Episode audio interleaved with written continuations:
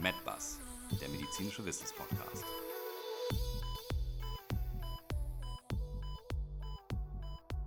Herzlich willkommen zu einer erneuten Episode von MedBus. Mein Name ist Susanne Kreimer. Und mein Name ist Andreas Maxeiner. Max Einerchen, heute widmen wir uns der Frage aller Fragen. Mit oder ohne, dran oder ab, sein oder nicht sein. Das ist die heutige Frage. Dann passen wir mal besser auf, dass da keiner vorhaut. Ha, ha, ha. Aber ich frage mich gerade, ob wohl William Shakespeare beschnitten war. Denn wenn man äh, einen seiner Titel liest, der widerspenstigen Zähmung, äh, und dort etwas zwischen den Zeilen liest, kommt mir da so ein Gedanke. Mir auch, mir auch, Max Einerchen. Aber das werden wir posthum heute nicht mehr erklären können. Aber wir werden uns dem heiklen Thema in aller Ausführlichkeit widmen. Und zwar von medizinischer Seite. Fängst du an? Klar, aber vorab, alle heute zitierten und berichteten Erfahrungsberichte basieren auf realen klinischen Erfahrungen und ganz klar nicht auf autobiografischen Erfahrungen. Ferner sei hier auch noch einmal vorab gesagt, dass wir als Moderatoren zwar eine Meinung zu diesem Thema haben, aber diese so gut es geht außen vor gelassen haben, um Ihnen natürlich dieses Thema so neutral wie möglich aufzubereiten. Gut, dass du das nochmal klargestellt hast, Max Einer. Ja. Du kennst mich zu gut. gewiss, gewiss, gewiss. Die Zirkumzision also ist vermutlich der älteste geplante chirurgische Eingriff der Geschichte und vermutlich auch der Neuzeit.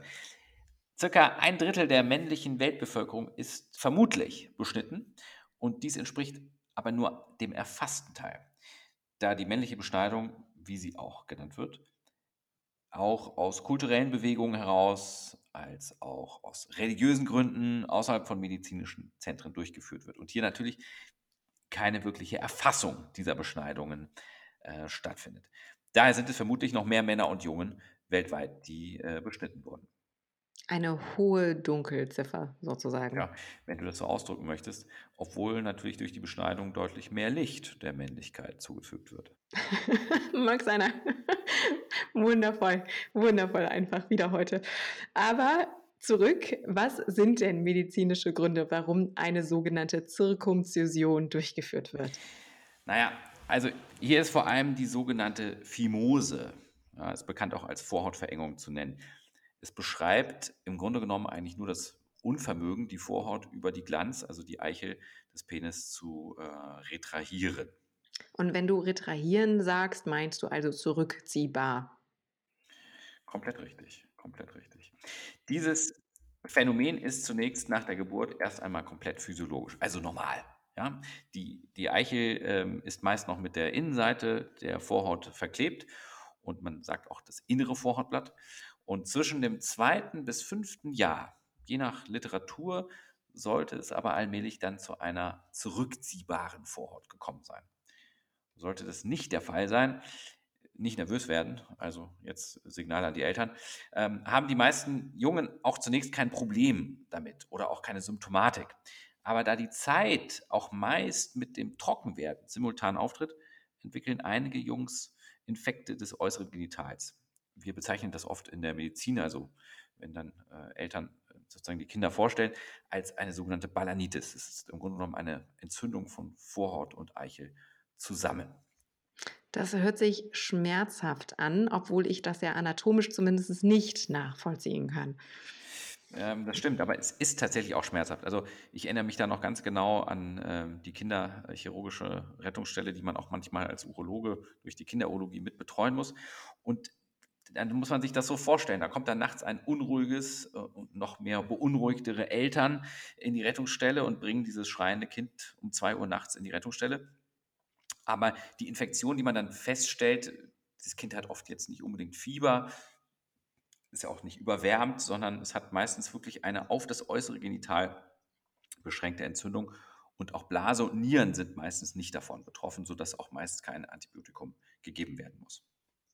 Und meistens und, reichen auch, ja, Verzeihung, meistens reichen dann einfach auch nur ganz konservative Maßnahmen, also Salben, manchmal auch antibiotische Salben, aber wirklich lokale, sogenannte konservative Maßnahmen. Und wenn die Infekte dann aber bei den Kindern repetitiv auftreten würden?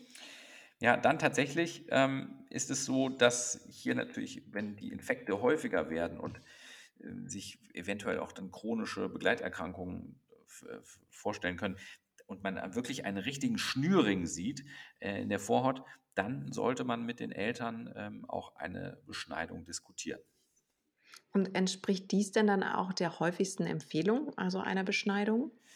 Nun, man muss sagen, dass die, da gibt es Studien, die werden wir Ihnen auch gleich vorstellen, aber es ist so, dass die eigentlich die Therapie der ersten Wahl heutzutage im Grunde genommen eine topische, eine Behandlung von außen ist. Und zwar mit einer sogenannten, äh, mit einer kortisonhaltigen Salbe, die man wirklich auf die ähm, Vorhaut aufbringt.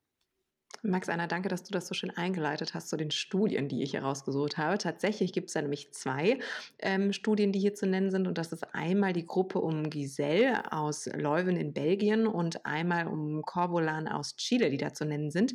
Und die berichten nämlich von einer kumulierten Erfolgsrate von 90 Prozent dieser Creme. Und das ist doch als topische Therapie gar nicht mal so schlecht und vielleicht sogar auch einfach der Operation vorzuziehen, oder? Wie immer gut recherchiert, Watson. Dankeschön. Hm. Tatsächlich sollten gemäß dieser beiden Studien zunächst unbedingt ja, eine Salbentherapie für circa acht Wochen angewendet werden. Und wenn das beim ersten Mal nicht funktioniert hat, dann sollte auch eine zweite Anwendungsetappe äh, nochmal durch äh, nochmal erfolgen. Und der Erfolg ist wirklich erstaunlich. Jedoch müssen die Eltern als auch die kleinen Patienten gut instruiert werden nach dieser Salbenanwendung, denn Jetzt ist die Vorhaut elastisch, lässt sich zurückziehen und das sollte dann tatsächlich auch täglich angewendet werden. Also die Vorhaut sollte täglich zurückgezogen werden und es sollten dann auch täglich Reinigungsintervalle äh, der Eichel stattfinden. Das ist ganz wichtig, denn ansonsten, wenn man das einfach wieder in Ruhe lässt, bildet sich oft so ein kleiner Schnürring relativ schnell wieder nach und dann kann man wieder von vorne beginnen. Aber wie du ja anfänglich auch eingeleitet hattest, sind kulturelle und religiöse Hintergründe natürlich auch in diesem Therapieprozess involviert und vor allen Dingen dann auch für die Entscheidung, ähm, für die Prozedur. Aber bevor wir hier in die Diskussion einsteigen, sollten wir vielleicht den Hörern einmal beschreiben, wie denn so eine Beschneidung eigentlich tatsächlich auch chirurgisch durchgeführt wird, oder? Äh, sehr gern, aber jetzt müssen sich wirklich alle erstmal hinsetzen, damit hier keiner umkippt. Also, wenn man jetzt mal von den vielen unterschiedlichen Techniken und auch den religiösen und kulturellen und rituellen Beschneidungstechniken absieht, dann müssen wir uns ganz kurz der Anatomie nochmal zuwenden. Ähm, die Vorhaut wird im Grunde genommen in zwei Blätter eingeteilt. Also ein äußeres, sichtbares Teil und natürlich ein inneres, äh, ein inneres Vorhautblatt, was man nur sieht, wenn die Vorhaut eben zurückgezogen ist. Und wenn jetzt die Vorhaut natürlich nicht zurückziehbar ist, wie das natürlich bei einer Fimose eben bei einem kleinen Jungen der Fall ist, und man quasi das innere Blatt gar nicht sehen kann, dann muss also erstmal von außen ein Schnitt durchgeführt werden. Und das macht man in der Regel dort unterhalb äh, des Sulcus, also unterhalb dieser kleinen äh, Rille, unterhalb der Eichel. Das kann man so quasi durch die Haut so leicht durchschimmern sehen. Und genau dort führt man quasi erstmal einen Schnitt des äußeren Blattes durch. Und dann muss genau in der Mitte diese Haut bis auf diesen Schnitt hin gespalten werden und dann erst kann man die Fort zurückziehen. Und jetzt muss man im inneren, nun angelangten Bereich auch nochmal rundherum unterhalb dieser kleinen Rille ebenfalls die Haut dann absetzen. Ich muss sagen, ich bin nicht nur gerade froh, eine Frau zu sein, sondern auch damals, als wir diese OPs gemeinsam durchgeführt haben, war ich es auch schon. Das stimmt, es hört sich tatsächlich aber etwas schlimmer an, als es ist, aber es ist ganz korrekt bemerkt, es kann auch mal bluten und ich erinnere mich noch ganz genau daran, dass der ein oder andere Student oder die ein oder andere Studentin auch gelegentlich mal vom Tisch abgetreten ist. Daher empfehlen die, empfehlen, so rum, empfehlen die niedergelassenen Urologen ja auch meist eine Beschneidung im medizinischen Zentrum oder Zentren durchzuführen. Ganz gewiss, das ist auch tatsächlich richtig so. Aber bevor wir in den historischen Kontext abtauchen, sind hier insbesondere auch vielleicht nochmal die USA zu nennen, wo ein wirklicher allgemeiner Trend zur neonatalen Beschneidung auch aus rein medizinischer äh, Sicht zu beobachten ist. Denn die amerikanische pädiatrische Fachgesellschaft, ja, die geben eigentlich regelmäßig in ihren Guidelines, in ihren ähm, Richtlinien eben äh, eine wirkliche Begründung dafür ab und empfehlen rigoros im Grunde genommen die neonatale, also die Post äh, nach der Geburt stattfindende äh, Beschneidung. Aber klar, muslimische und jüdische religiös motivierte Argumente stellen natürlich eine weitere Indikationssäule dar. Und äh, diese werden aber meist äh, außerhalb von medizinischen Zentren durchgeführt. Aber ich muss sagen, es passiert erstaunlich wenig, ohne das hier jetzt äh, wertend sagen zu wollen. Und sag aber jetzt noch mal ganz kurz für unsere Hörer und Hörerinnen, was könnten denn jetzt Argumente von eben diesen Amerikanern, Amerikanerinnen sein, ihre Neugeborenen aus rein medizinischer Motivation heraus beschneiden zu lassen? Nun, die Gründe sind auch hier wie immer vielfältig, wie vieles in der Medizin, ähm, aber sind tatsächlich auch wirklich nicht von der Hand zu weisen. Denn ein nicht beschnittener Mann hat tatsächlich zum einen ein höheres Risiko, auch Schmerzen beim Geschlechtsverkehr zu haben. Also die Vorhaut kann eng sein, sie kann einreißen, es kann ein verkürztes Bändchen sein. Das ist ein Grund. Aber ähm, ähm, natürlich können auch sozusagen Krankheiten übertragen werden und es kann natürlich auch sein, dass sich äh, lokale Entzündungen bilden, wie eben bei dem äh, jetzt eben beschriebenen Balanitis bei den kleinen Jungen, aber auch später natürlich auch äh, aufsteigende Harnwegsinfekte sich auch mal bei den Männern durch eine fehlende Hygiene unterhalb der Vorhaut ähm, ereignen. Und sag mal, wir hatten ja gerade vier Folgen zum Thema sexuell übertragbare Erkrankungen. Wie sieht es denn da und mit der Beschneidung aus? Ja, tatsächlich die Übertragung von äh, sexuell übertragbaren Erkrankungen ähm, ist tatsächlich mit dem Vorhandensein einer Vorhaut ähm, assoziiert. Also humanes Papillomavirus, also HPV, partiell auch die Übertragung von HIV, wird tatsächlich ähm, durch diese äh, durch die Vorhaut begünstigt oder das Milieu unterhalb ähm, der Vorhaut. Und noch viel schlimmer im Grunde genommen als die Übertragung von sexuell übertragbaren Erkrankungen ist, dadurch, dass sich das Milieu unterhalb dieser Vorhaut chronisch entzünden kann. Und immer dann, wenn Haut äh, sozusagen chronifiziert entzündet ist, dann kommt es zu einer Umbildung dieser Hautschicht und äh, das kann schließlich auch tatsächlich zu einer Vorstufe eines Peniskarzinoms bis hin dann auch zu einer richtigen Manifestation eines Peniskarzinoms führen. Ich erinnere mich an die unschönen Bilder noch genau, die die uns im Studium gezeigt haben. Und ähm, ja, das ist ein sehr aggressives und meist auch oder häufig auch ungünstig bis tödlich verlaufendes Karzinom. Also das möchte man nicht haben. Genauso hat es mein äh, alter Chef auch immer gesagt. Ja. Somit ist doch dann eigentlich die Entscheidung ganz klar, oder? Die Vorhaut sollte wie, so früh wie möglich entfernt werden. Aufgepasst, Fangfrage, nehme ich mal an. Vielleicht, mag es einer. ja, jetzt muss man da sagen, in der Literatur wird natürlich auch oft die sexuelle Funktion recherchiert, evaluiert und in Studien untersucht. Denn hier gibt es viele Fragezeichen, die sich sowohl aus ärztlicher Sicht als auch aus Patientensicht ergeben. Und zur sexuellen Funktion gehört natürlich, ähm, gehören Fragen, die in Studien aufgeworfen werden. Wie ist das nach einer Beschneidung? Hat der Patient nun sexuelle Einschränkungen? Kommt es zum frühzeitigen Samenerguss? Kommt es äh, zu erektilen Dysfunktionen, also zu einer äh, sozusagen Impotenz? Oder äh, hat der Patient Schmerzen jetzt beim Geschlechtsverkehr durch eine überschießende Narbenbildung? Und, und, und. Und das muss natürlich äh, geklärt werden. Max Anna, the stage is yours. Please elaborate. Thanks, Crimer. Also, wenn man jetzt diese Fragen, die diese Studien eben da aufwerfen, mal ähm, unter die Lupe nimmt, dann muss man ehrlich sagen, hier gibt es unzählige Studien. Aber wenn man die alle sich mal durchliest, ja, und da sind einige Paper von Urologen als auch Andrologen zu nennen. Und inzwischen sind ja unsere Hörerinnen und Hörerinnen, äh, Hörer und Hörerinnen ganz gut vorbereitet, wenn es um diese Themen geht. Und wenn man jetzt in diese Paper mal wirklich in die Tiefe einsteigt, dann wird hier tatsächlich im Grunde genommen wirklich auf histologischer Basis, also hier hat man wirklich Vorhäute analysiert und angeguckt, gibt es hier und dann auch Proben aus beschnittenen Männern, aus der Eichel von beschnittenen Männern genommen und geschaut, gibt es hier überschießende Narbenbildung, gibt es hier ähm, auf histologischer, also auf Zellebene Veränderungen. Und man kam im Grunde genommen ähm, zum Ergebnis, dass es hier keine Veränderungen stattfinden und auch keine, äh, auf auch Zellebene keine Narbenbildung ist. Dann hat man gefragt, hat man sich gefragt, kommt es denn wirklich zum frühzeitigen, zum vorzeitigen Samenerguss? Und da kann man sagen, kommt es nicht. Im Gegenteil, sozusagen, die Männer haben so, sogar ähm, im Schnitt eine bessere Ejakulationskontrolle. Und wir haben ja über diese IELT, also die intravaginale Latenzzeit auch gesprochen und die ist tatsächlich sogar 20 Sekunden länger bei beschnittenen Männern als bei unbeschnittenen Männern. Also dann fassen wir zusammen, es sieht nicht nur schöner aus, sondern die Männer haben auch noch eine längere ILT, ein weiterer Pluspunkt. Und äh, es sorgt oder schützt sogar vor ähm, sexuell übertragbaren Erkrankungen. Was will man mehr?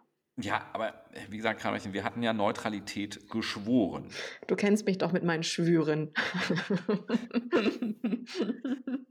Ja, ja, vielleicht muss man noch vielleicht abschließend und auch der Vollständigkeit halber noch hinzufügen, ähm, da das auch viel diskutiert wird, wann ist der richtige Zeitpunkt für eine Beschneidung? Ja? Du meinst jetzt die Uhrzeit? Nein, Touché, natürlich nicht. Ich meine natürlich das Alter der Jungs oder der Männer, in dem äh, beschnitten werden sollte. Und hier gibt es auch wieder zahlreiche Studien, ich möchte Sie da gar nicht auf die Folter spannen. Kurzum, wir unterteilen das Ganze in drei Gruppen. Die eine Gruppe drei bis sechsjährige und dann ähm, sieben bis 14-jährige und dann sozusagen ab der äh, manifesten Pubertät sozusagen die Gruppe bis ins äh, junge Erwachsenenalter. Und hier muss man sagen, ist die beste Gruppe, die hier abschneidet, gefährliches Wortspiel, ähm, ähm, die Gruppe der 7- bis äh, 14-Jährigen. Und zwar, wenn man davon ausgeht, dass sich sozusagen in der Zeit noch keine wirkliche sexuelle Aktivität ähm, abspielt, aber diese, äh, diese Jungs und Jungen im Grunde genommen ähm, mit beteiligt werden können in ihrer Kognition an diesem Vorgehen und dann sagen, okay, hier gibt es ein Problem, hier gibt es eine Phimose, hier gibt es häufig wiederkehrende Entzündung, dann sind, gehen die quasi viel gestärkter mit in diesen Prozess und fühlen sich quasi dann im, äh, im, im jungen äh, Erwachsenenalter nicht benachteiligt. Fragt man aber hingegen die Gruppe, die mit drei bis sechs Jahren beschnitten wurden, die sagen, na, hier bin ich auch in meiner Entscheidungsfreiheit beschnitten worden. Ich konnte ja gar nicht mitreden. Und fragt man wiederum die Gruppe der, der später Beschnittenen, also 14 Jahre und aufwärts, die sagen sich, ah, das war ein Trauma, das war furchtbar, ich war ja schon sexuell aktiv, jetzt gab es eine Veränderung der Sexualität. Also äh, da wird auch ganz klar dazu äh, geraten, dass man tatsächlich in, diesem, in der mittleren Alterskohorte äh, die Beschneidung durchführt, weil die Entscheidungsgewalt an diesem Prozess äh, mitzuwirken, ohne stattgehabte vorangegangene Sexualität eben scheinbar die beste Prognose hat. Das heißt, wir halten jetzt nochmal abschließend fest, die Beschneidung kann zahlreiche Erkrankungen verhindern und der Einfluss auf die sexuelle Funktion bzw. einen frühzeitigen Samenerguss zu begünstigen scheint eben gar nicht zu bestehen bzw. ist nicht eindeutig bewiesen. Und ähm, ferner gibt es dann eben religiös und kulturell unterschiedlich motivierte Gründe für eine Beschneidung, die die Diskussion dann tatsächlich auch nochmal heterogenisieren in der großen Masse. Aber Max Einer, bevor wir zum Schluss kommen, ich habe noch was für dich. Das habe ich geahnt. Wusstest du, dass es ein katholisches Beschneidungsfest gibt? Ich wusste es nicht, ähm, bis zu unseren Recherchen tatsächlich. Und zwar wird das Fest der Beschneidung des Herrn oder auf Latein die Circumcisio Domini am 1. Januar gefeiert. Jesus wurde nämlich gemäß jüdischem Brauchs am achten Lebenstag beschnitten. Und damit stellt wahrscheinlich Jesus einen der berühmtesten Beschnittenen der Geschichte dar. Hört, hört. Ich würde gerne noch, wenn ich darf, eine kleine persönliche Note hier am Ende doch geben wollen. Mach das, Max Einer, mach das gerne. Also, wenn man ähm, die Beschneidung natürlich jetzt als solche deklariert und sagt, es können sexuell übertragbare Krankheiten verhindert werden, es können auch die Entstehung von Karzinomen verhindert werden. Ist das richtig und ist auch wichtig. Aber wenn man jetzt wie wir heute gehört haben, 90 Prozent der Fimosen tatsächlich durch kortisonhaltige Cremes wegcremen kann, ist hier ein viel wichtiger Aspekt zu erwähnen, nämlich dass man im Grunde genommen jedes Kind ja, entsprechende Aufklärung über Hygienemaßnahmen und später auch zu einem vernünftigen sexuellen Umgang erziehen bzw. prägen kann. Dann finde ich es quasi falsch, wie vielleicht in der amerikanischen äh, medizinischen äh, pädiatrischen Gesellschaft aktuell äh, verkündet, die Zirkumzision als Allerheilmittel zu verklären. Somit würde ich sagen, bleibt am Ende ein Quäntchen von beiden Diskussionen, äh, was hier ähm, die Schlacht in der Hygiene als auch in der übertragbaren sexuellen Erkrankungen vielleicht gewinnen könnte. Max Eller, damit hast du wieder einmal ein schönes Schlusswort gefunden. Danke dafür. Damit hoffen wir also, dass wir Ihnen heute auch dieses historisch als auch gesellschaftlich heiß gekochte Thema etwas mehr aufbereitet haben und würden uns natürlich freuen, Sie auch in unseren weiteren Podcasts zu begrüßen. Auf bald, adieu, au revoir und bei Fragen, Kritik oder Anregungen gerne eine E-Mail an medizin.medbus.de. Ihre Susanne Kreimer und ihr Andreas Maxeiner.